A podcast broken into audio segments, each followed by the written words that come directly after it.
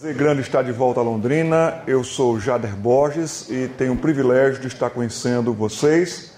Também já tinha ouvido falar bastante da capacidade do reverendo Glênio Paranaguá e eu conheci pessoalmente hoje. Temos amigos em comum, em comum. Fui pastor em Toledo, Paraná, a cidade mais bonita do Paraná, depois em Londrina. E é bom estar aqui, eu estou muito contente de ver um auditório só de homens, porque quando o assunto é infância, quando o assunto é criança, eu estou vendo que eu muitas vezes falo só para as mulheres. Os homens estão se anulando ou os homens estão transferindo. E eu louvo a Deus, pastor, porque nós temos nessa noite um auditório cheio de homens. Precisamos de homens. E a nossa palestra é mesmo esta, a importância da masculinidade. Eu sou pastor presbiteriano, resido em São José dos Campos. Até o ano passado eu estive pastoreando a Igreja Presbiteriana do Jardim Satélite. Este ano eu quis dar uma espécie de um ano sabático e também aproveitar os finais de semana que eu quase não tinha para sair, visitar locais, estar com irmãos em todo o Brasil eu estive em 15 dias duas vezes no Acre. Eu fui ao Acre, preguei, fui ao Rio Grande do Sul, depois voltei ao Acre. E a gente não tem mais 18 anos, tem 19. E isso cansa um pouco quando a gente muda de idade. Sem mais delongas, sem mais demoras, vamos falar sobre a importância da masculinidade. E nós estamos lidando com fatos. Pastor Glênio citou alguns deles aqui. Mas um fato é que nós vivemos os últimos dias do cristianismo, pelo menos no tocante à sua grande influência. O cristianismo, como sociologia, digamos até assim, já influenciou muito mais o calendário, já influenciou, influenciou muito mais a criação de filhos, famílias. Muitos de nós aqui fomos educados em colégios com um viés cristão de orientação, pelo menos nesse aspecto. Mas hoje a formação cristã, a orientação cristã, a influência cristã está acabando é, neste mundo. Vocês lembram, não faz muito tempo ainda, mas, por exemplo, no domingo, o dia era totalmente reservado para a religiosidade e para a família. Mas hoje tudo está muito agitado em qualquer parte do Brasil, já se tornou um dia comercial e cada vez mais a presença da religião está diminuindo. Este é um fato. Mas também um fato é, meus irmãos, que nós poderíamos até dizer para vocês que a era cristã também está terminando.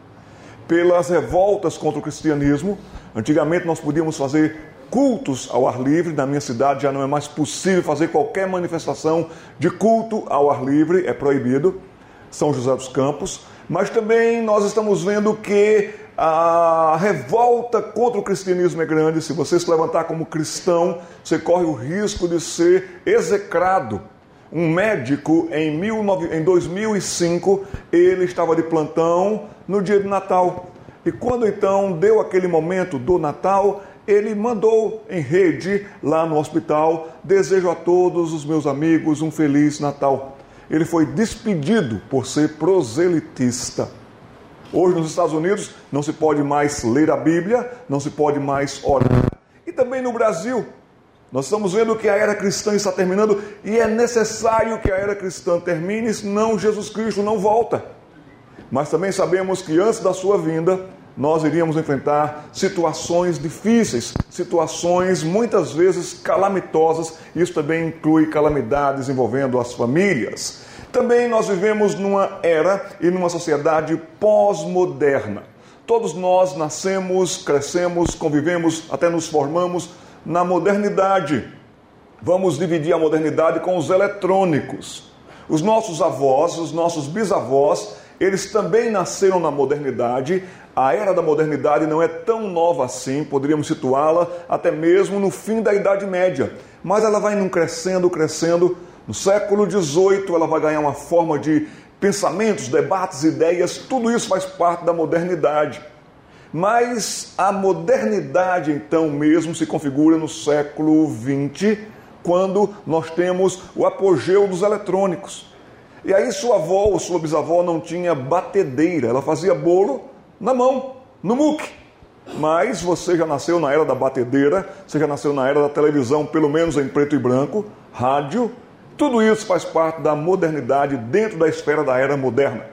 Mas a partir dos anos 1980, o mundo ganhou uma velocidade tal, porque está para vir a internet, a web, tudo isso que vai globalizar o mundo, que até então falava-se de uma globalização, mas hoje nós vivenciamos esta globalização. Dos anos 1980 em diante, nós vamos ter então a era chamada de pós-moderna, em todas as esferas, em todos os campos. Isso vai atingir de educação, a formação, a posição, a religião. E aí a marca da pós-modernidade é mesmo a tecnologia ela é o emblema da pós-modernidade. Mas também esta geração se tornou extremamente secularizada. Totalmente secularizada e cada vez mais sem espaço para a fé. Então o fato é que os nossos meninos, as nossas meninas estão crescendo já numa mentalidade pós-moderna extremamente avançada e eles tiram de letra o que a gente precisa de todas as letras para perguntar como é que funciona um celular, por exemplo. Eu não tenho mais nenhum problema quando eu tenho algum caso com esse aparelho ou um celular. Eu já olho para quem tem 15, 16 anos e digo, filho, vem cá, resolva para mim aqui. E você também faz isso. Assim sendo, esses meninos estão crescendo numa era pós-moderna, mas também numa era anticristã.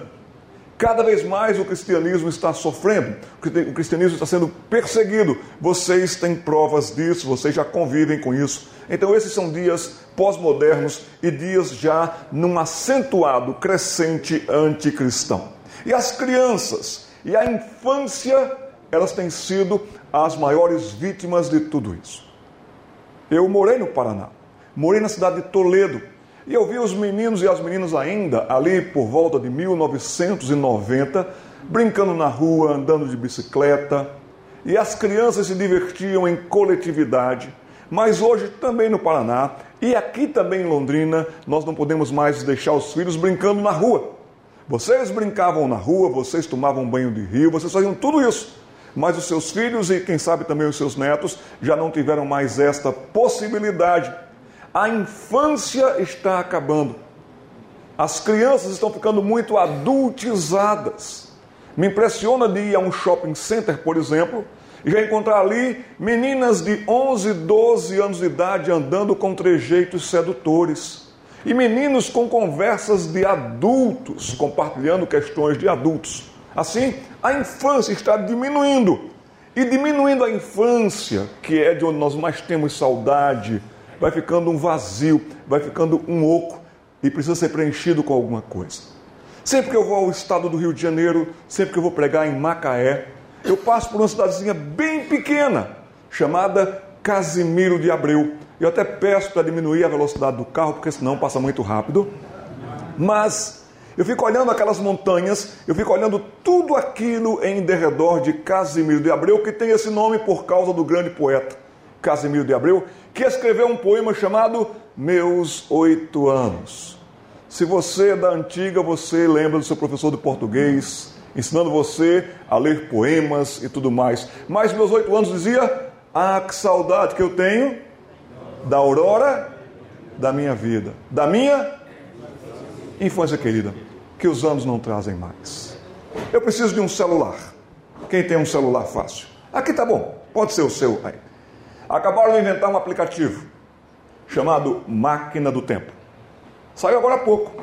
Máquina do tempo, você tem aqui um espaço para você colocar quatro dígitos. E assim, no Máquina do Tempo, você pode viajar no tempo com esse aplicativo. Quatro dígitos. Eu tenho certeza que a maioria aqui iria colocar quatro dígitos, começando com 1900 e alguma coisa. Ninguém aqui iria colocar 2052. Eu quero ver como é que está o mundo em 2052. Eu quero ver como é que vai estar o mundo 2045. Porque vai que você coloca 2045 na máquina do tempo, vai para lá, lá você está com Alzheimer e não tem como voltar. Você com certeza iria colocar 1900 e alguma data para você poder, até quem sabe, aproveitar mais da infância ou recuperar muita coisa que você fez de errado na vida. Mas as crianças estão ficando sem infância. Crianças não sabem mais brincar. Crianças estão ficando muito adultizadas, como eu disse até aqui. Vamos abrir a palavra de Deus no primeiro livro dos Reis, capítulo 2, versículos 1 e 2. Contexto: Davi envelheceu, Davi está morrendo. Davi chama o seu filho para uma conversa, uma conversa muito séria. E todo homem tem que ter uma conversa com seu filho homem. Estarei me concentrando mais na questão da masculinidade, quem sabe, uma oportunidade, nós falaremos também sobre ser pais de meninas. Mas hoje eu quero focar mais na masculinidade, trabalharei, trabalharei mais com a questão dos meninos.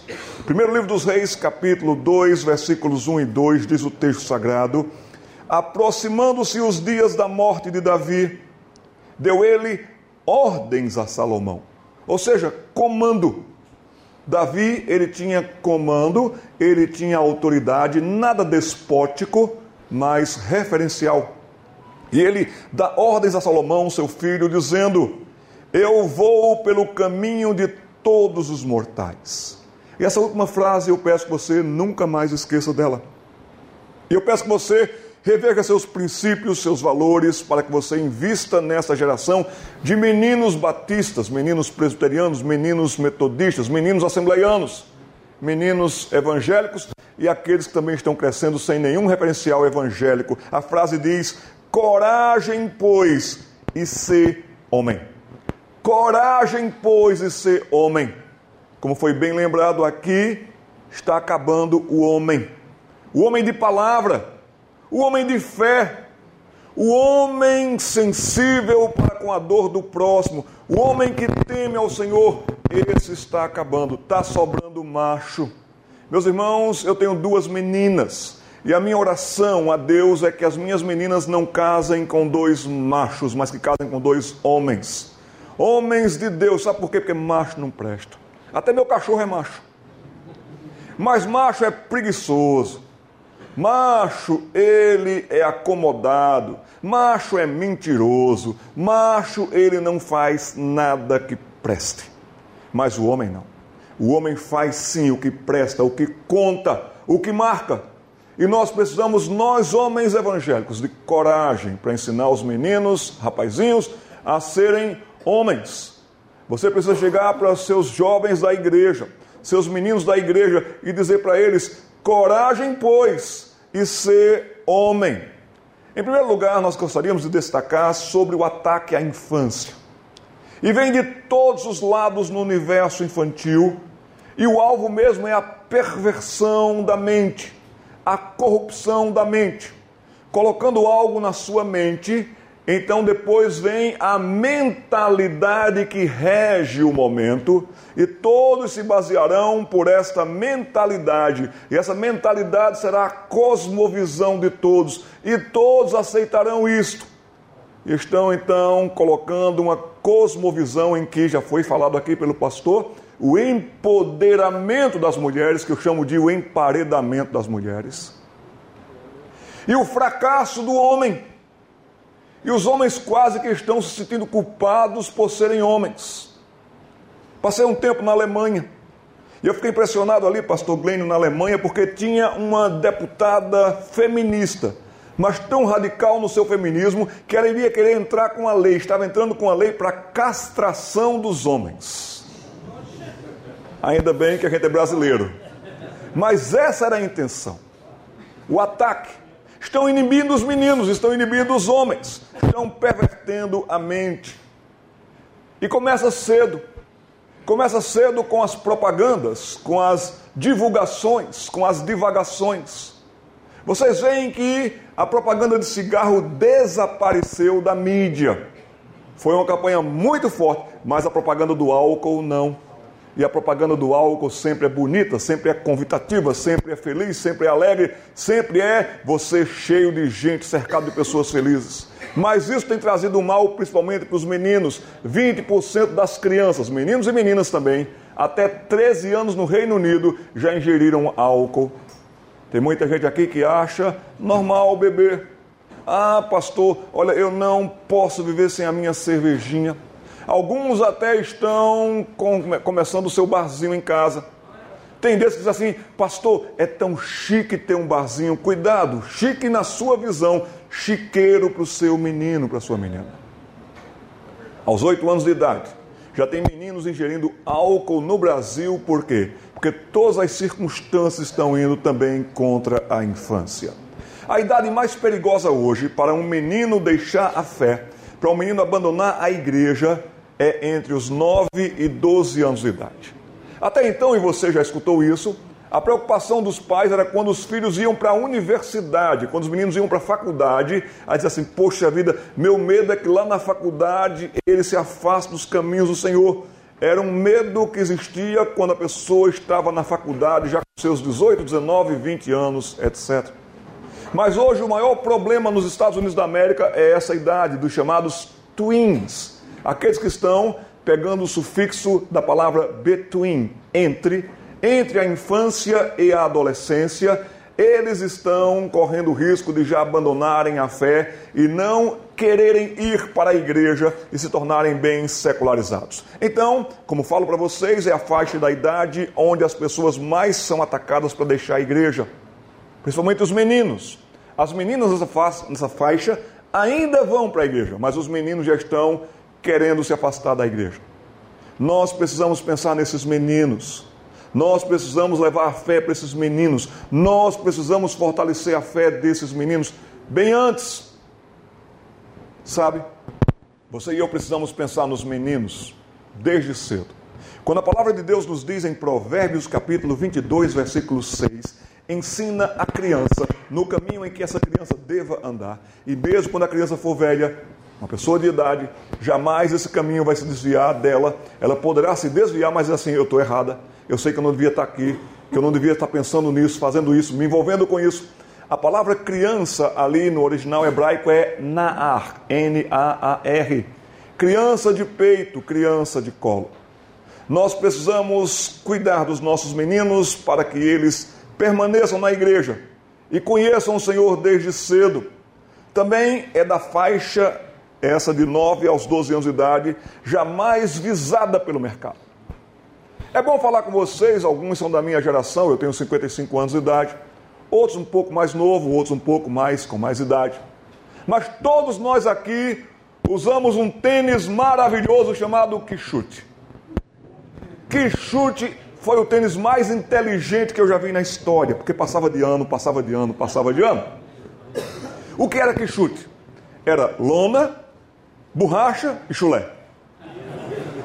E você amarrava o cadastro até o joelho. Alguns faziam umas três ou quatro voltas no meio do pé para jogar bola, para ir para desfile de 7 de setembro, para ir para casamento, para ir para funeral. Que chute! Eu tenho um amigo meu que trabalha na Alpargata. Se você quiser, eu posso falar com ele. Você combina com seu filho, dizendo: Filho, eu vou dar um tênis para você que ninguém tem. É o melhor tênis do mundo. Garanto para você que é o melhor tênis do mundo. Chame a garotada toda no pátio da escola. Aí você me passa o número do pé do seu filho. Eu falo com meu amigo do da Alpargatas. E naquele momento nós levamos um quichute para ele, lá na frente dos amigos dele. Faça isso e você vai ver que chute você vai levar na canela. Porque hoje a garotada, ela é muito consumista. Seu menino de 13 anos, 14 anos de idade, eu faço um convite a você, vamos usar a nossa máquina do tempo. Coloque aí quatro dígitos e volte quando você tinha 12 anos de idade. Volte ao tempo agora comigo. Pá, pá, pá, pá. Voltou aos 12 anos de idade. Abra a porta do seu guarda-roupa. Olhe para a sua roupa. Olhe para a quantidade de roupas que você tinha. Agora, volte para esse tempo, abra o guarda-roupa do seu filho, da sua filha, e veja quem mais reclama que não tem roupa. Nós éramos bem mais satisfeitos, nós éramos bem mais felizes, mas é porque essa garotada está se tornando consumista. Vamos usar a nossa máquina do tempo. Você, menino, volte para a sua infância. Lembre-se do seu pai chegando em casa. Aí você ficava esperando seu pai no portão. Lá vinha seu pai na esquina carregando um pacote de pão. E todo mundo comia daquele pão.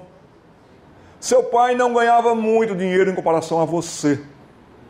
Seu pai nunca pensou em ter a quantidade de dinheiro no bolso que você tem hoje. Mas sabe quem era mais feliz e realizado? Os nossos pais não pegavam a quantidade de dinheiro que já a nossa geração pega. Mas quem mais reclama da vida, quem mais está insatisfeito, quem mais não consegue dormir, é a geração mais endividada. e que está se endividando cada vez mais. Então estão fazendo isso também com os nossos meninos. Precisamos ensinar aos nossos meninos o valor do trabalho, o valor do dinheiro, e quem tem que fazer isso são vocês. Se vocês deixarem passar, vocês perderão toda uma geração de meninos na cidade de Londrina. Então, até aos 12 anos de idade, muitas vidas também se decidem para servir ao Senhor, inclusive indo para o campo missionário. A maior parte das conversões, segundo a APEC, Aliança Pro Evangelização de Crianças, 85% das conversões se dá até os 15 anos de idade. Então vejam que grande oportunidade nós temos para evangelizar os meninos, torná-los homens e homens de Deus e homens de fé. Todo o livro de Provérbios é uma orientação de um homem mais velho, o pai, orientando seu filho com 12 anos de idade para que ele aprendesse a ser homem. E você já leu várias vezes ali dizendo: Filho meu, filho meu, porque o filho é seu. Eu peço que você repita isso comigo. A fé começa em casa. Podemos falar isso? A fé? A fé começa em casa, a fé não começa na igreja. A igreja ajuda, a igreja abastece, a igreja cria circunstâncias como esta, inclusive parabenizo a Igreja Batista aqui de Londrina por termos esse encontro aqui nosso de homens. Mas quem cria o filho é você. Quem colocou o filho no mundo foi você, quem cria o seu filho é você, quem educa o seu filho é você. A igreja abastece, a igreja ajuda. A fé começa em casa ou a fé é destruída em casa? Tem muito menino que não quer colocar os pés na igreja hoje, não foi por causa da igreja, não foi por causa do pastor, não foi por causa da escola bíblica dominical, foi por causa dos seus pais. Em casa, uns, na igreja, outros, no campo, outros, no trabalho, outros. O presbítero faleceu de infarto fulminante, pum, morreu. Morreu durante a semana. E logo a notícia começou a se espalhar: morreu o presbítero Fulano, morreu. Oh, presbítero Fulano, não diga que tristeza, que perda. E então o momento do funeral estava marcado para as três da tarde. E logo se passou a informação de que ia ter o culto ali, o momento fúnebre. E foi muita gente estacionando os carros, vindo de todas as partes, falando para o chefe: chefe, você pode até me despedir, mas eu tenho que ir nesse funeral porque eu tenho uma dívida de gratidão com aquele presbítero. E a igreja encheu, o corpo ali na frente. O pastor pregou. E antes de seguir para o cemitério, o pastor disse: Nós vamos dar oportunidade aqui para uma palavra de testemunho, a memória do falecido. Quem quiser trazer alguma palavra, pode formar uma fila aqui, que nós vamos pedir um minuto para cada pessoa. E logo se formou uma fila. Formou uma fila enorme e veio um chorando. Esse homem era um pai para mim, um homem tão bondoso, atencioso, eu não aguento nem falar e saiu chorando. E veio outros, que paciência comigo. Tudo que eu sei de matemática, esse homem me ajudou. E veio outro, olha, eu, ele me ajudou no primeiro emprego, ele se interessou por mim, veio outro, veio outro. E só elogio, só elogio. A viúva estava sentada lá atrás, chamou seu filho mais velho. Filho, vem cá, vem cá. Vai ver se é teu pai que está deitado lá na frente. Tem muita gente boa demais para os outros, péssima em casa. A fé começa em casa ou a fé é destruída em casa? E quem deve levar o seu filho a Cristo é você, pai. É você quem deve conduzir o culto doméstico, é você quem deve orar com seus filhos. Pastor, eu tenho 13 filhos, problema seu, arrumou porque quis. Deve orar com os 13, deve se preocupar com a fé dos 13. A minha pergunta para você é: você encontrará com o seu menino, com a sua menina na eternidade? Estarão para sempre vocês com o Senhor? Agora, os dias são esses, os dias da pós-modernidade. Antigamente se lançavam modas, roupa tal, sapato tal, cabelo tal. E assim a moda vinha e a moda passava. Alguns de vocês aqui usaram um sapato chamado cavalo de aço. Hoje você não tem nem coragem de mostrar as fotos. Mas era uma época, era um momento, era um modismo. As modas vinham, as modas iam. Hoje, segundo esse especialista, Mark Earls, ele é um dos gurus do marketing comercial, ele disse: o importante é criar um comportamento. Vamos criar um comportamento que esse comportamento passe a ser geral e a gente vende o que a gente quiser todo o tempo, estação após estação, e a gente vende. Vamos criar um comportamento, comportamento na escola, comportamento de postura, comportamento de falar, de vestir, vamos criar um comportamento. E as pessoas se adequarão a esse comportamento e nos obedecerão para comprar tudo isso. Eu quero dizer para vocês: treinem os seus meninos, treinem os seus filhos para muitas vezes eles serem sozinhos na escola, sozinhos na fé, sozinhos no caráter, sozinhos no comportamento. Muitas vezes serão solitários porque eles deverão aprender desde casa que bem-aventurado é aquele que não anda no caminho dos pecadores, não ouve o conselho dos ímpios, nem se assenta na roda dos escarnecedores. Agora, eu peço que vocês tenham seus filhos para que eles sejam solitários nesse aspecto, mas solidários para com aqueles que estão sofrendo. Nossos meninos são como luzeiros plantados pelo Senhor, bem no meio de uma geração pervertida e corrupta Filipenses capítulo 2, versículo 15. Deus nos quer e quer os nossos filhos bem no meio de uma geração pervertida e corrupta, para que eles possam mostrar como é um menino homem, como é alguém que teme ao Senhor desde cedo. É claro que eles serão ridicularizados, é claro que eles serão combatidos, até mesmo seus professores poderão ir contra ele. Mas a fé cristã, a fé bíblica, muito obrigado, irmão nunca foi fácil para ninguém. O caminho da peregrinação sempre será um caminho difícil. Precisamos treinar os nossos meninos a serem homens e homens de Deus e homens desde cedo. Aqui também está outro guru, Clay Shirk, chamado assim de guru, não é? Um mestre em redes sociais. Ele disse: Uma revolução não acontece quando uma sociedade adquire novas ferramentas, mas sim quando adquire um novo comportamento. E quem está ditando o comportamento dos nossos filhos?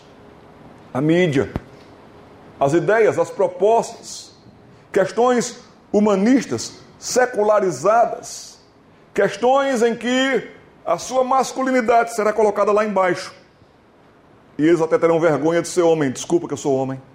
Meus irmãos, nós precisamos ensinar os nossos meninos a serem homens e a terem um comportamento segundo o padrão de Deus. Como falei para vocês, vocês que são pais e meninas e eu também, que dificuldade hoje você deve orar muito por isso, para que homens se interessem por nossas meninas, homens de caráter, homens de fibra, homens de fé, homens de raça. A criança, ela tem mais valor do que você e eu imaginamos. Infelizmente, muitas vezes vocês veem as palestras quais são, até mesmo dentro da igreja. Como ganhar mais dinheiro? Como você conseguir multiplicar isto, fazer mais aquilo? Eu louvo a Deus porque estamos aqui hoje com uma quantidade muito boa de homens falando sobre a infância, falando sobre meninos e também, por conseguinte, sobre meninas. A infância tem grande valor para o Senhor e a infância tem um potencial enorme. Aqui está James Heckman. Esteve no Brasil não faz muito tempo a convite daquelas duas revistas. James Heckman é prêmio Nobel da Economia, de Economia. Ele dá palestras. Ele é procurado por ministérios, por países, para ver como melhorar sua economia, como estabilizar a economia, como resolver problemas de inflação. James Heckman, ele é concorridíssimo quanto a isso. Mas vejam o que ele veio falar no Brasil. Por que investir nas crianças de 0 a 6 anos vai mudar o Brasil? E muitas vezes as pessoas lá de fora estão tendo a visão que nós de dentro não estamos tendo. Nós não estamos valorizando a infância, nós não estamos valorizando o departamento infantil. Homens não estão dando aulas para meninos, nós precisamos de homens dando aula para os meninos. O presidente Roosevelt, dos Estados Unidos da América, ele era um presbítero presbiteriano e dava aula no departamento infantil. Quando foi um dia, dando aula para os meninos, ele encontrou um garoto de oito anos com o olho roxo. E ele falou: O que foi isso, meu filho? Ele falou assim: É que a gente estava passando, eu e a minha irmã de 13 anos de idade, e um gaiato soltou graça com a minha irmã. E um gaiato, ele a deixou muito constrangida. E eu fui para cima dele para defender minha irmã presidente tirou uma nota de um dólar e deu para ele. Muito bem, meu filho, isso é ser homem. Isso é ser homem. Nós estamos nos retirando de campo quando o inimigo está entrando nas nossas vinhas. Está acabando com as infâncias. Vocês estão se ausentando de casa. Vocês estão se afastando da casa. Vocês estão entregando seus filhos para outros cuidarem, outros criarem, outros educarem. Eu me nego terminantemente a chamar professor de educador. Eu chamo o professor de formador em uma matéria, informador em matérias, mas educador é você, pai. Quem educa é você, quem mal educa é você. Já viu menino, já viu menina dando chilique no shopping center? Já viu menino, menina dando chilique em algum local e todo mundo parando assim com aqueles olhares reprovadores? Eu nunca vi ninguém perguntar assim, mas quem é o professor desse menino? Quem é a professora desse menino? Perguntamos quem é o pai, quem é a mãe, quem educa, quem bem educa ou quem mal educa é você. Meus homens sem se ausentado, nós temos procurado educar os nossos meninos por aqui. Quanto custa? Vá que eu pago. Coloca no Kumon, coloca na escolinha disso, coloca naquele eu pago. Nós estamos tentando educar os nossos meninos por aqui. Triste engano. A educação de um menino custa muito mais, custa a sua vida. Custa o seu empenho. Custa você ter a consciência diante de Deus assim, meu Deus, me ajude. É uma carga tão pesada que eu não consigo levar sozinho. E por graça de Deus nós estamos aqui para mostrar uns aos outros que nós precisamos uns dos outros. Que nós precisamos desse apoio mútuo. E a igreja está abastecendo o povo de Deus para dizer: não percamos mais tempo, senão nós perderemos vidas. Falo para vocês com experiência. Falo para vocês porque o que eu já vi por esse Brasil foi tão triste. Mas falo para vocês porque fui professor de esportes na FEBEM de São Paulo. A FEBEM lá que vocês assistiam aqui agora e viam aquilo na televisão. Eu vi aquilo tridimensional. Aquelas rebeldias, aquelas revoltas, eu tive cada aluno que se eu contasse a história para vocês, vocês iam ficar impressionados. Eu tive alunos com histórias desgraçadas e que já haviam desgraçado muitas famílias com assassinatos, com tudo isso. Mas quando eu tinha a oportunidade de conversar com alguns deles, sempre vinha: Ah, o meu pai, ah, o meu pai. E um deles falou assim: Eu estou aqui hoje por causa do meu pai. É tão importante a presença do homem, tanto para o menino quanto para a menina. Nós não podemos nos retirar de campo e aqui está uma fase na vida em que a presença masculina é muito importante. Eu fui secretário nacional da infância na Igreja Presbiteriana do Brasil. E ali começamos a trabalhar com questões da importância do homem em casa e na igreja. Sabe, pais, eu nunca vi menino atrasar para ir para a igreja, quem atrasa são os pais, homem e mulher. Vocês dão um péssimo exemplo para os seus filhos. Vocês chegam atrasados para a escola dominical. O menino quer ir para a escola dominical, ele já está pronto, mas você sempre arruma alguma coisa para atrasar.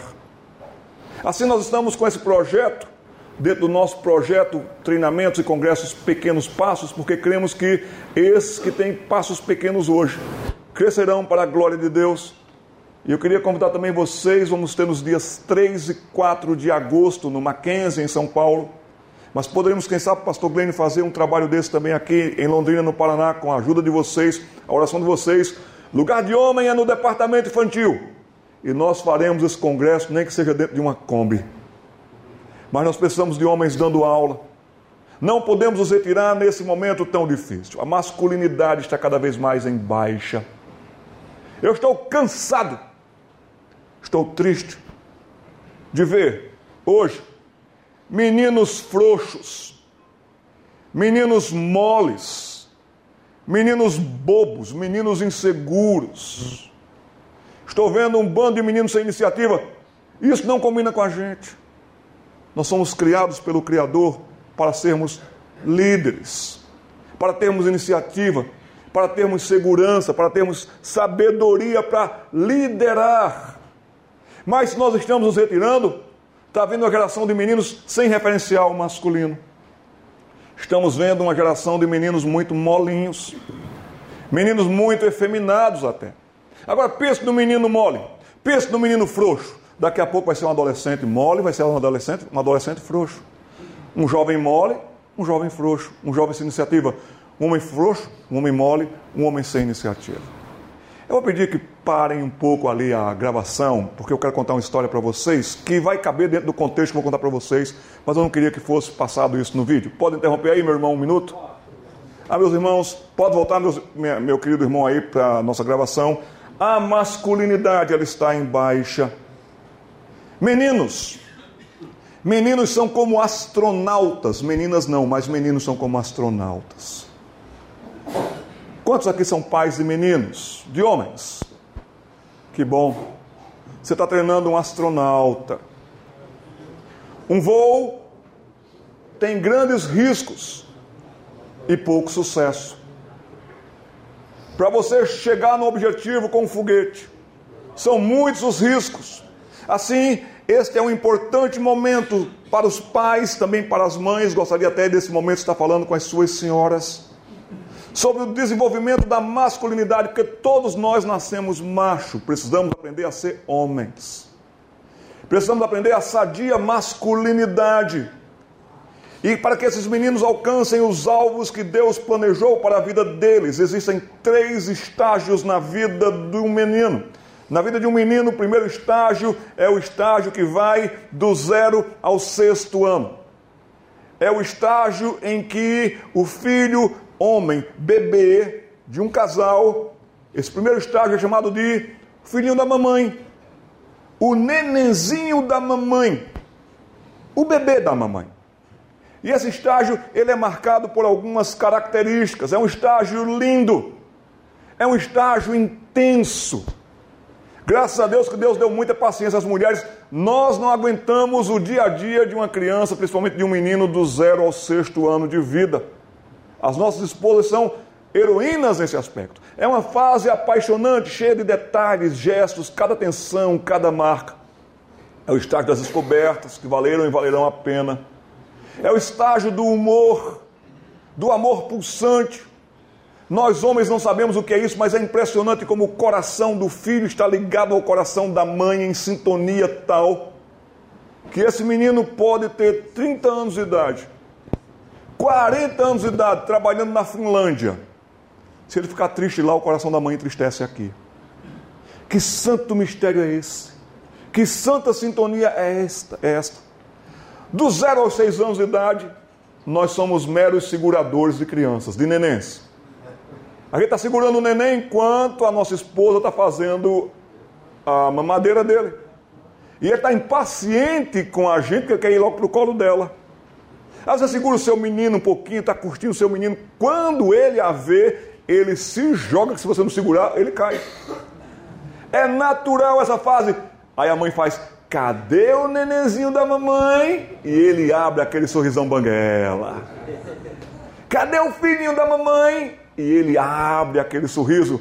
É uma fase intensa, apaixonante, primeiro estágio, porém, três importantes poréns. Porém, é um estágio curto.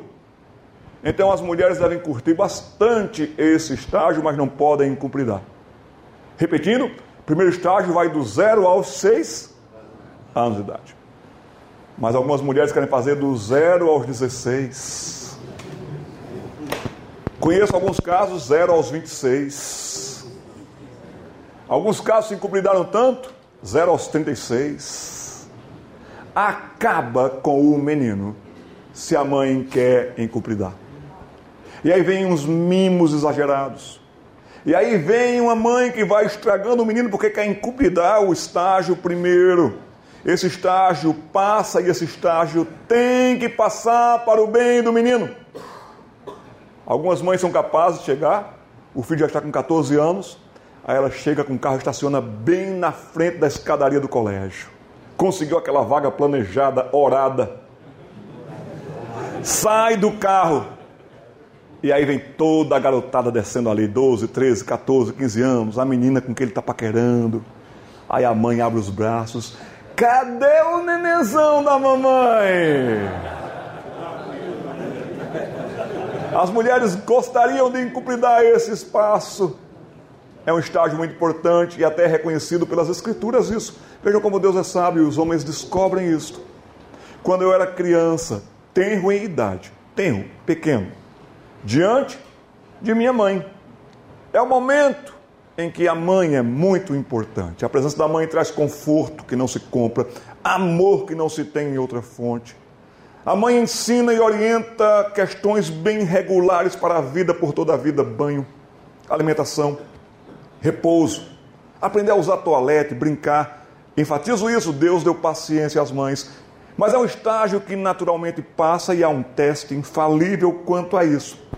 O teste de agarrar a ferinha por três minutos. É melhor você tentar testar isso com a jaguatirica. Está lá um menino com quatro anos de idade. Quatro e meio, cinco anos de idade. Ele está correndo para cá, ele está brincando, ele está construindo, ele está mexendo alguma coisa. Aí dá um ataque de beijo da mãe. Aí a mãe vai atrás do menino e agarra o menino, segura o menino e ele quer largar dela, ele está empurrando, mas ela começa, ela não consegue três minutos, porque ele empurra, ele não quer aquilo, ele quer continuar brincando às descobertas, aí ela dá aqueles beijos nele, e ele faz assim, assim, assim, assim. Porque é natural. Não que ele não queira o beijo da mãe, não porque ele não queira o amor da mãe, é porque ele está mudando de estágio. E agora vem um estágio muito importante para a vida do menino Segundo estágio, agora ele já está com a roupa de astronauta, primeiro estágio. Segundo estágio, ele entrou na base de lançamento. Ele está se preparando para o lançamento. Se vocês lessem biografias de astronautas, vocês iam ver que entre o vestir-se e o embarcar no foguete, há uma tensão tão grande. Há medos vindo, congelando até os astronautas. Esse é o estágio em que o menino ele diz: Eu quero aprender a ser homem. Dos sete anos de idade até os 14 anos de idade. E há um santo e lindo impulso aqui. Vem de dentro da alma, vem da sua alma masculina, porque Deus assim o fez um homem. E agora ele se volta cada vez mais para o pai, como quem procura partilhar interesses e atividades mas se você se ausenta, essa é a fase mais perigosa na vida de um homem.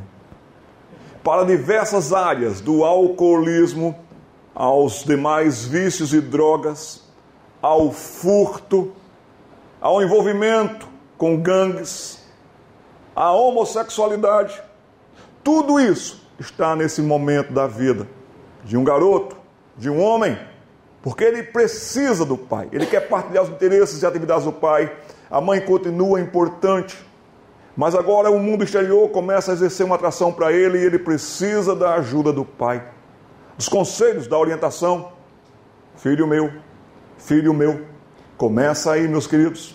E o objetivo dessa fase agora é criar competência e habilidade.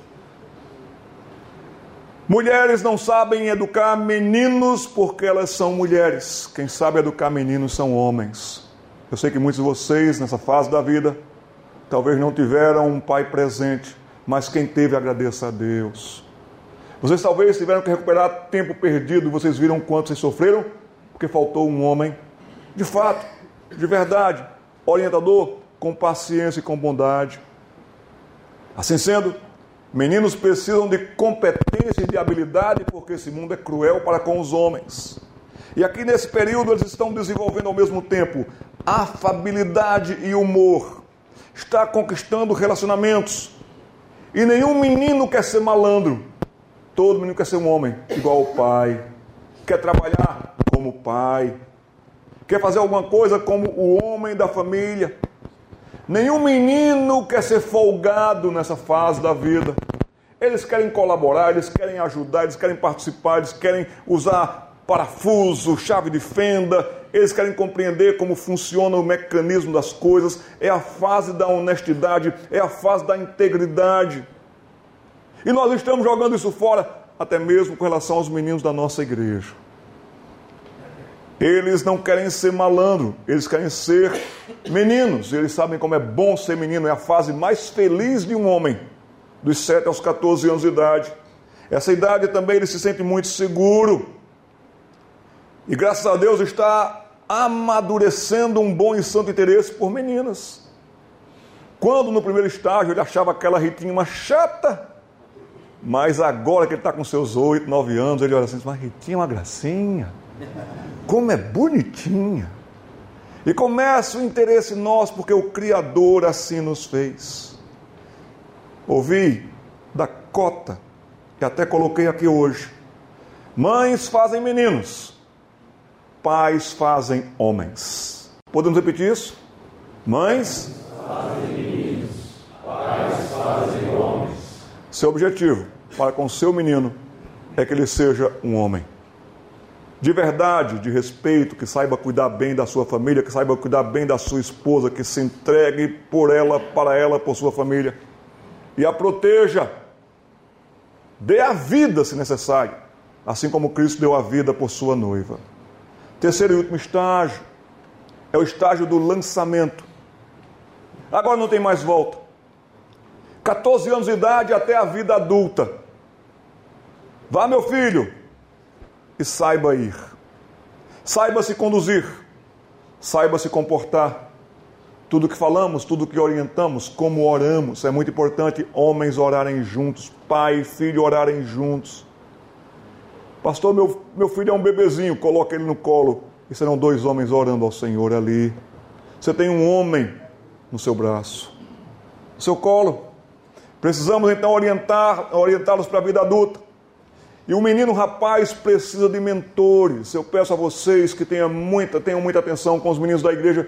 Talvez não tiveram nem pai, nem mãe, só geradores, mas não pai nem mãe. João Calvino dizia algo muito importante. Ele dizia que para menino, para menina que não tem pai, não tem mãe, a igreja é pai, a igreja é mãe. Na sua época, muitos deles morriam, os pais morriam cedo, ficavam órfãos até.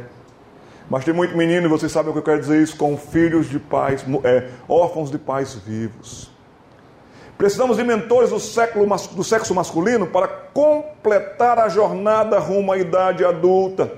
Mamãe e papai vão ficar de lado, mas acompanhando, claro e em todo o tempo. Senão, esse menino ele vai ter colegas, geralmente colegas despreparados para construir a sua individualidade objetivo dos 14 anos em diante, estagiários, primeiro emprego e etc., é amadurecer e praticar habilidades e desenvolver e corresponder responsabilidades. Essa palavra aqui é tão séria e faz parte do caráter de um homem. Responsabilidade. Mas o que tem de menino hoje, frouxo, mole, irresponsável e inconsequente. Um problema e um prejuízo para a nação. Vocês viram ultimamente que um pai e uma mãe precisaram entrar com um processo com um filho de 30 anos para poder mandá-lo para fora de casa? Porque 30 anos ele está em casa. Perdeu o emprego dele há 8 anos. 8 anos que não procura emprego. O carro dele quebrou, está parado na frente da casa do pai. Aí os pais começaram a mandar: sai de casa, sai de casa, sai de casa. Foi parar na corte. E o filho alegou: eu não sabia que tinha que ajudar em casa, com 30 anos de idade. Esses são os dias e esses são os tempos, mas eu temo que isso prolifere. Eu temo que isso aumente. Meu tempo já está esgotando, meus irmãos, e eu estou na introdução ainda, viu, gente? Sabe por quê para a vida toda? Porque todo homem precisa de um amigo. Quando você está em crise, você não procura sua mãe. Quando você está em crise, você não procura a líder do departamento de oração da sua igreja. Quando você está em crise, você procura um amigo. Ninguém aqui se basta. Ninguém aqui é suficiente ou autossuficiente. Nós não nos bastamos. Os machões se bastam. Os machões passam um perrengue, um apuro, uma dificuldade, se arrebentam na vida. Os machões vão para a bebida, vão para a prostituição. Os machões fazem isso. Os homens que sofrem, eles precisam de um amigo. Está acabando a amizade no mundo. Não tem mais amigo no mundo, gente. Amigo de infância, amigo do peito, nós precisamos de amigos para toda a vida, que você seja um bom crente para ser um bom amigo. Estamos vivendo dias de efeminação. E o custo mais alto na vida de um menino é se ele ficar efeminado. Não estou dizendo se ele vai enveredar na homossexualidade, não é isso. Pode acontecer isso. Mas se ele ficar marcado por uma efeminação, ele nunca mais será um menino normal em sua vida. Ele mesmo será intranquilo, inseguro e etc. Pensei eu também que eu nunca ia ver um livro como este, mas está aqui de um pastor inglês dizendo a atração por pessoas do mesmo sexo e a igreja. Ele mesmo, um pastor na Inglaterra que sente atração por pessoa do mesmo sexo. E como ele conta como isso está aumentando na sociedade. Agora, um homem procura atração por outro homem quando a insegurança dele é lá embaixo. Quando a postura dele é lá embaixo, quando a masculinidade dele está lá embaixo, ele procura um homem que pelo menos seja o homem que ele não consegue ser. Em muitos casos acontece isso. Sabe, tem aumentado o número de meninos querendo usar vestido. Ir para a escola de vestido. Aqui está um garoto que ele começou a usar vestidos. Homens não usam vestidos, isso é roupa de mulheres. Mas ele se sente agora muito confortável com vestidos. E o que é que a sua mãe fez? O que é que seu pai fez? Deu todo o apoio. E até lançou-se esse livro nos Estados Unidos já tem uns oito anos. Meu Menino Princesa. Isso não é título de livro, meus irmãos. Meu Menino Princesa. Mas sabe quem mais compra esse livro? Os meninos nos Estados Unidos. Muitos meninos estão comprando esse livro e pousando com esse livro, já vestindo também vestidos. Em 2015, a revista Veja São Paulo trouxe essa matéria. Uma menina que nasceu menino. Meninos nascem meninos, meninas nascem meninas. A sociedade tenta inverter tudo e perverter tudo. Isso é perversão, queridos. Uma tristeza o que estão fazendo com as nossas crianças, com a nossa infância. Deus, o Criador, não se engana. Cromossomicamente, cientificamente, menino nasce homem, menina nasce mulher. E assim é pela vida, mas está acontecendo isso. E sabe?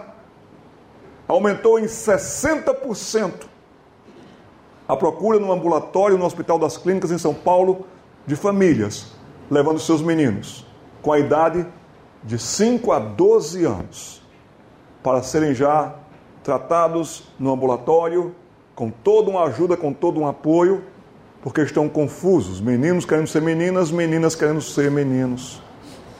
60% aumentou a procura em São Paulo. Eu oro por esse garoto chamado Joseph. Joseph tem um sonho. Nessa foto ele está com 9 anos, atualmente ele está com cerca de 13 anos.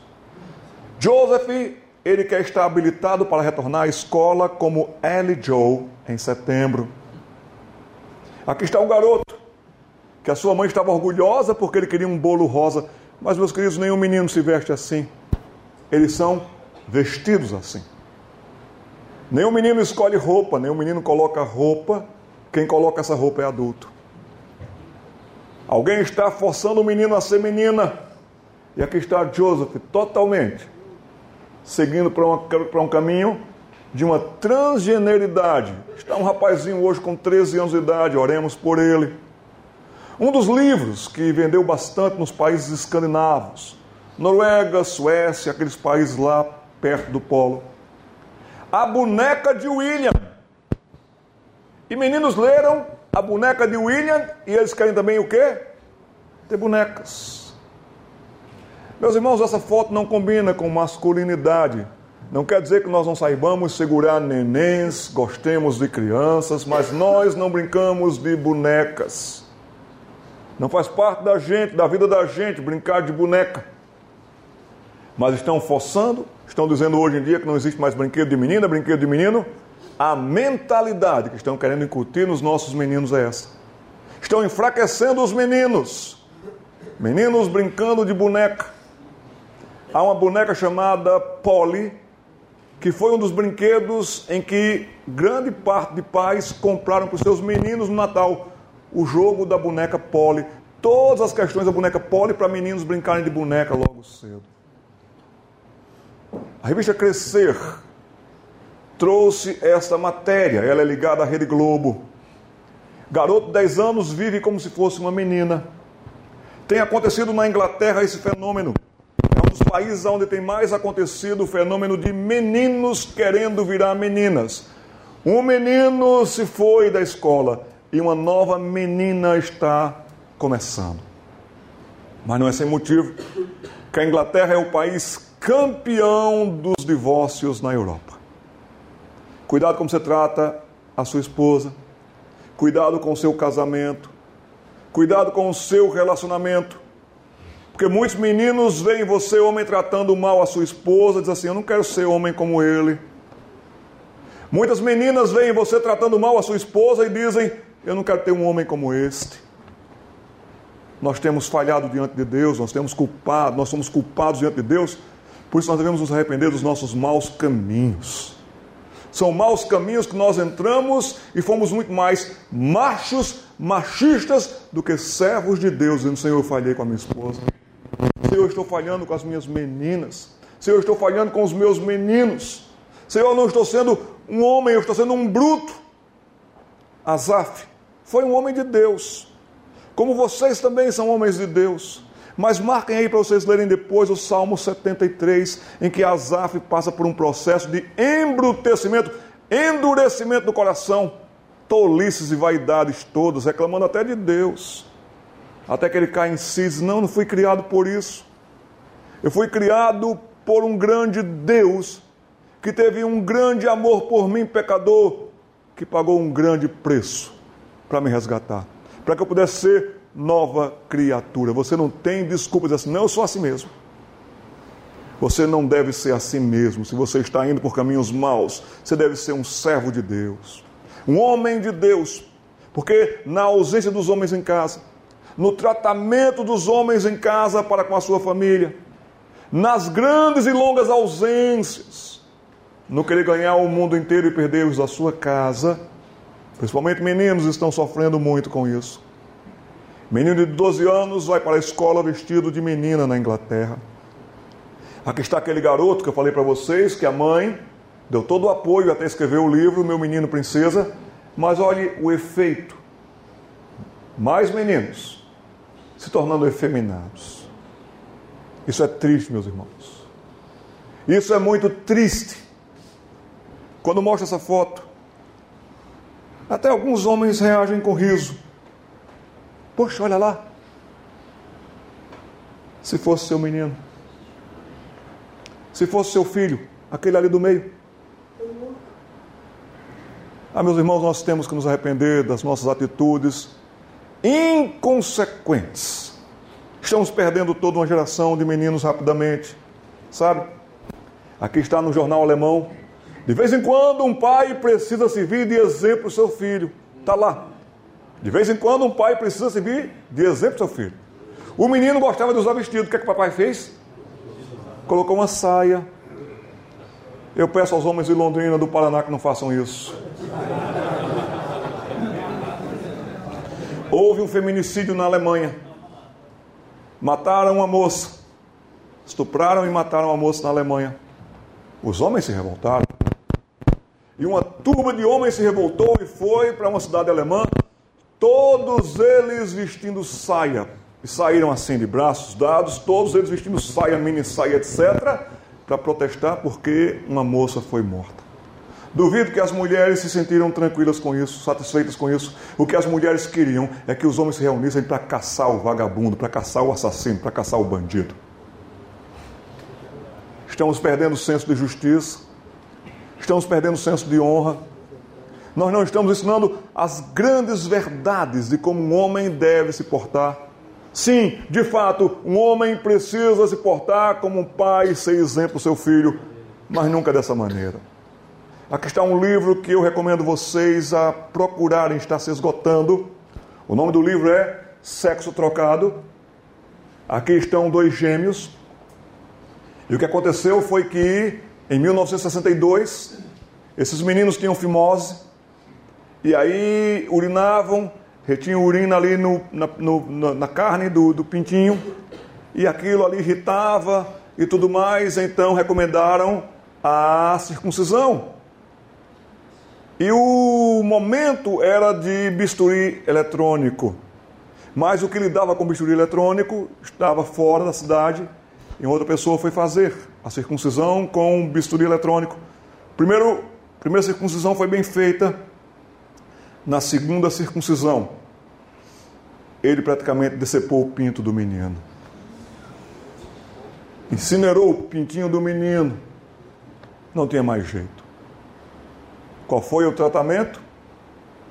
Vamos tentar já fazer uma vulva aqui, uma vagina aqui.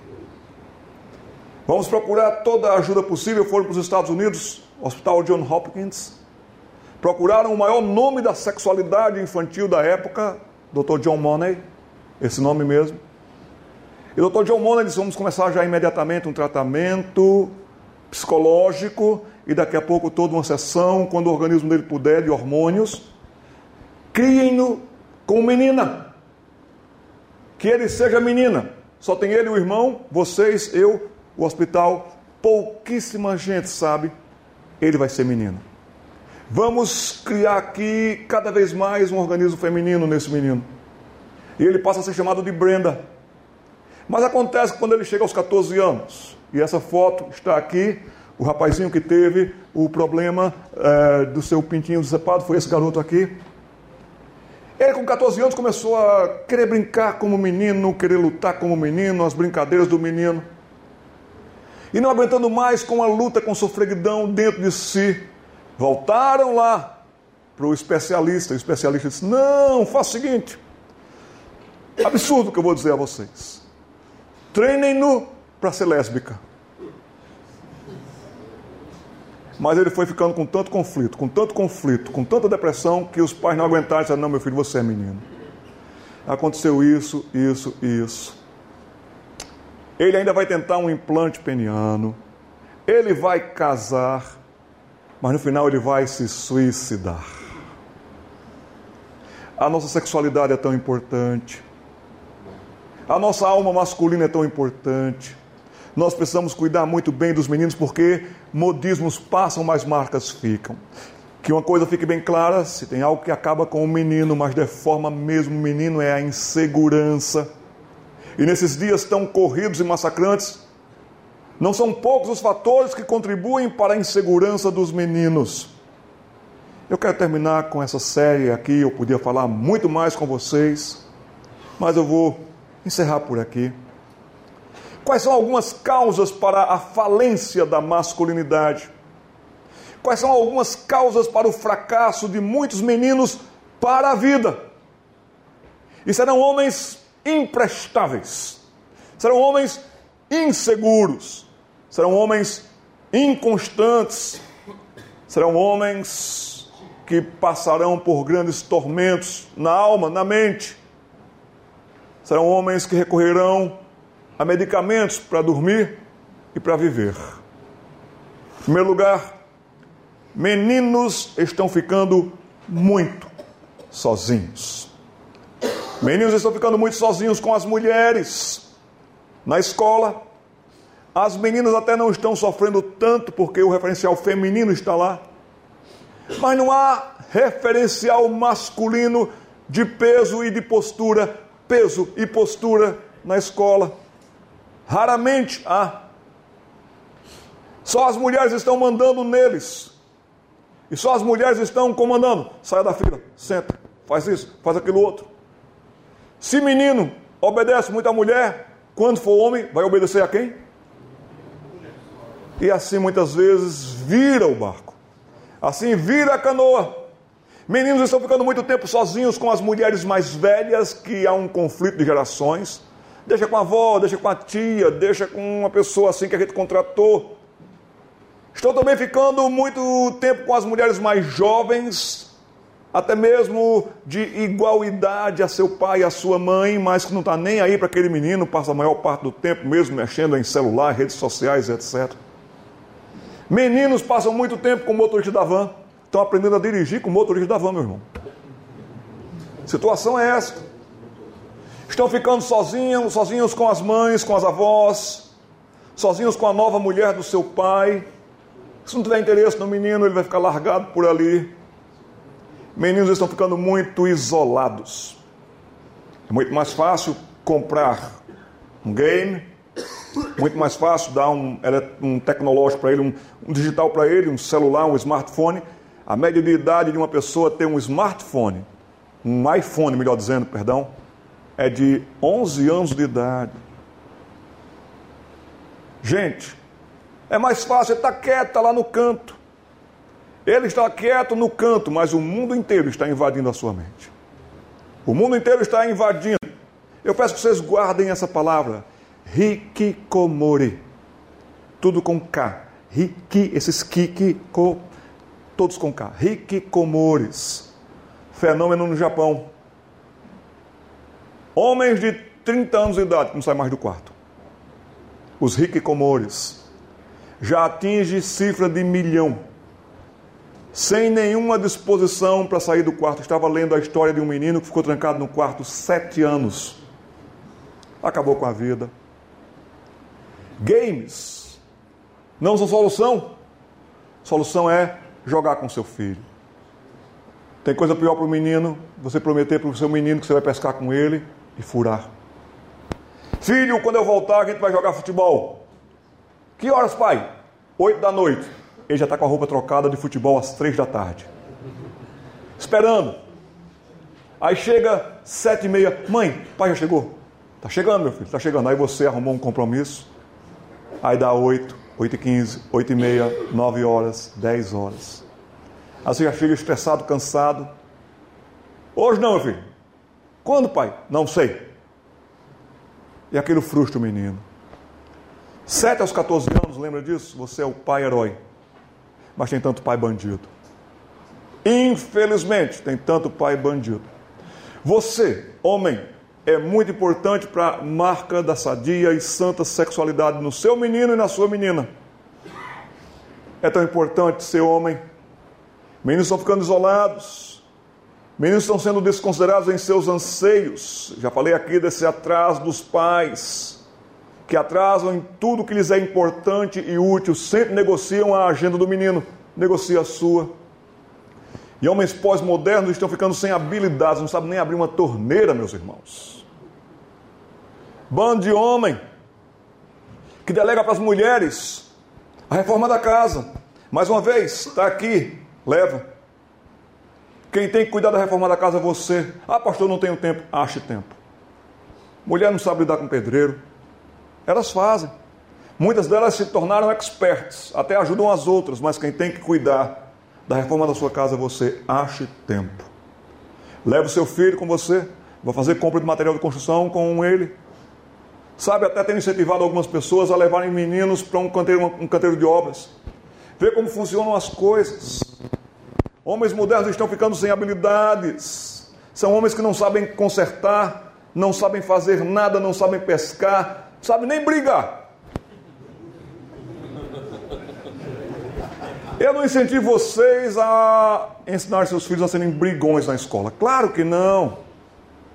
Eu não incentivo vocês, nenhum pai sadio e santo aqui vai ensinar seus filhos a serem brigões na escola, machucar o outro na escola.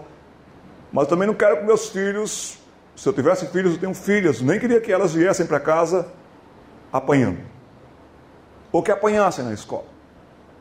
Precisamos orientar nossos meninos que os dias são maus. Eu não quero que eles briguem, mas também não quero que eles apanhem. E você precisa orientar seu menino. Olha, filho, se aquele menino vier para cima de você, aquele garoto já está prometendo bater em você. Se ele vier assim, você livra com essa e emenda com essa. Façam isso. Como pastor, eu estou dizendo para vocês: ensine seus filhos a dar um soco bem dado na cara daquele sem vergonha. Meus irmãos, nós precisamos orientar os nossos meninos para a vida. Homens que há muito abdicaram o comando. A filosofia do homem pós-moderno é essa: a mulher comanda e eu pago. Sim, a mulher comanda e eu pago. Homens que não sabem decidir e a responsabilidade de liderar não pode ser transferida sob o risco de falências. Decida você. Procure sabedoria nas Escrituras. Procure sabedoria com aquele irmão. A palavra de Deus nos diz que há amigos mais chegados que irmão. Orem. Decidam e até se a decisão for equivocada, mas decidam. As pessoas precisam da sua casa, da sua boa e santa liderança, senão haverá falência. São meninos com medo de serem homens, que não sabem ser homens e que podem estar se perdendo definitivamente como homens. Insegurança não é natural para os meninos, é natural para as meninas. Mas a insegurança está afetando mais os meninos do que as meninas pós-modernas, afetando e desmontando que uma coisa fique bem clara: a vida pós-moderna, repito isso, tornou-se difícil, extremamente complicada, sufocante e massacrante para os homens. Alguns de vocês têm que levantar muito cedo para trabalhar em outra cidade. Alguns de vocês que têm graduação estão precisando trabalhar num emprego que não corresponde à sua capacidade, porque está sendo muito difícil ser homem hoje em dia. Precisaríamos nos reunir mais para oração e para apoio. Precisaríamos nos reunir como igreja para incentivos, estudos, reciclagens, estudos profissionais, capacitação. Que a igreja pense as dificuldades desses tempos, porque os homens têm sido suas maiores vítimas. Se não, meus irmãos, meninos do Ocidente, sim, no Ocidente, onde nós estamos, estão ficando cada vez mais confusos em seus dramas interiores, procurando soluções na fuga não fica bem essa foto no menino. Que Deus tenha misericórdia dos nossos meninos de Londrina. Meninos naturalmente têm ideias e ideais de homens. Meninos têm curiosidades pertinentes aos homens. Meninos mexem, desmontam, montam, consertam objetos como é do interesse de homens. Uma amiga minha demorou a perceber que ela tinha aquele despertador ainda antigo, que dava cordas. E ela estava chegando 10 minutos atrasada, 5 minutos atrasada, ela colocava o despertador. E ela não sabia, mas o menino desmontou o despertador todinho e montou de novo. Precisamos de mais trabalhos manuais com os meninos. Se vocês têm habilidades com madeira, com coisas desse tipo, ah, precisamos voltar ao tempo do patinete, nós precisamos voltar ao tempo do carrinho de rolimãs, nós precisamos voltar tudo isso com os meninos. Precisamos jogar bola com os meninos. O Londrina Futebol Clube precisa de craques. Tem meninos a dar um chute na bola hoje, meus queridos. Quando você era garoto, no seu bairro tinha quatro, cinco jogadores craques de bola. Meninos têm prazer e alegria e interesse por coisas de homens. Está tudo dentro deles. Precisamos incentivá-los. Meninos identificam-se com a força, com a raça, com a ação por justiça de homens. Um dia desse eu estava no Carrefour, pastor Glênio. Eu estava lá, de repente, na gôndola de compras, veio um garotinho vestido de Homem-Aranha. E lá. Eu cheguei perto desse Homem-Aranha. Rapaz, que bom que você está aqui, Homem-Aranha. Que bom, ele ficou olhando para mim. Homem-Aranha, São José dos Campos está tão perigosa. Mas eu me sinto mais tranquilo com você aqui. Muito obrigado, Homem-Aranha. Ele continuou com a sua pose, se qualquer coisa me chame.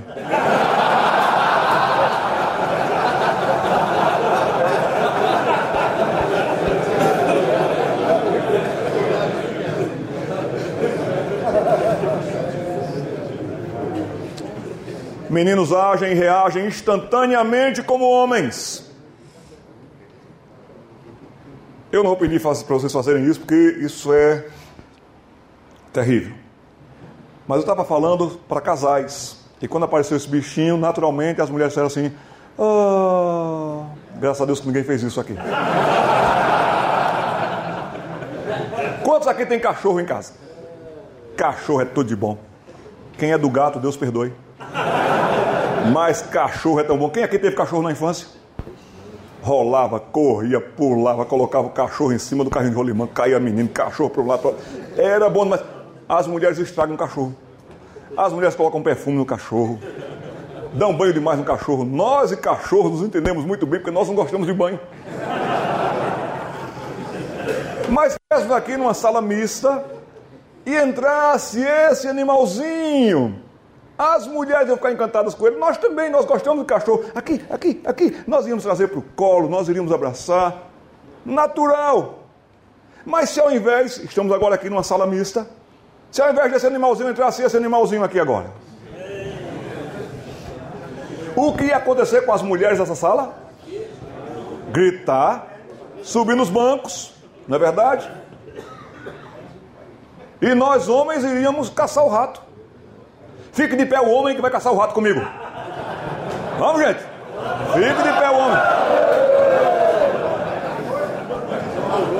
Muito obrigado. Podem sentar.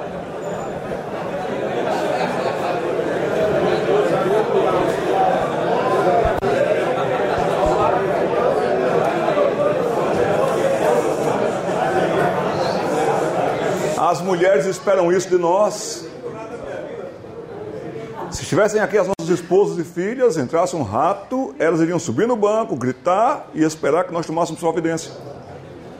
Mas eu temo, e não está muito distante esse tempo, em que se entrar um rato nessa sala, metade vai subir nos bancos.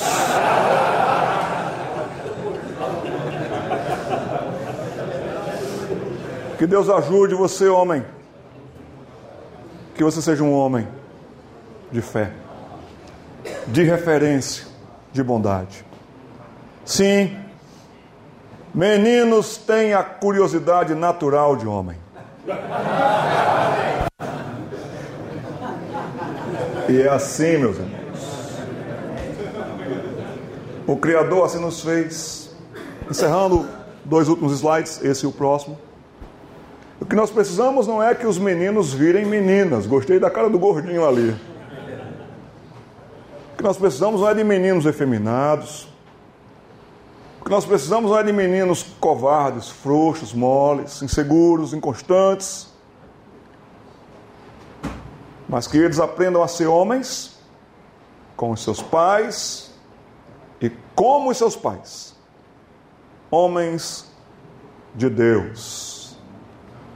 Que Deus nos ajude a termos filhos homens, netos homens, para a glória de Deus em dias maus para que eles olhem para os nossos meninos e digam ali, vai um homem. Ali tem um homem, um homem de Deus. Muito obrigado pela paciência de vocês.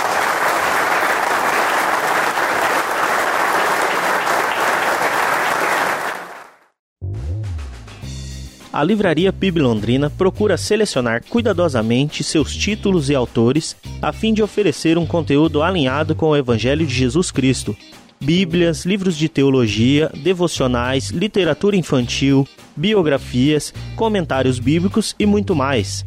Dispomos também de um acervo de CDs e DVDs das mais de 5 mil mensagens ministradas na primeira Igreja Batista em Londrina.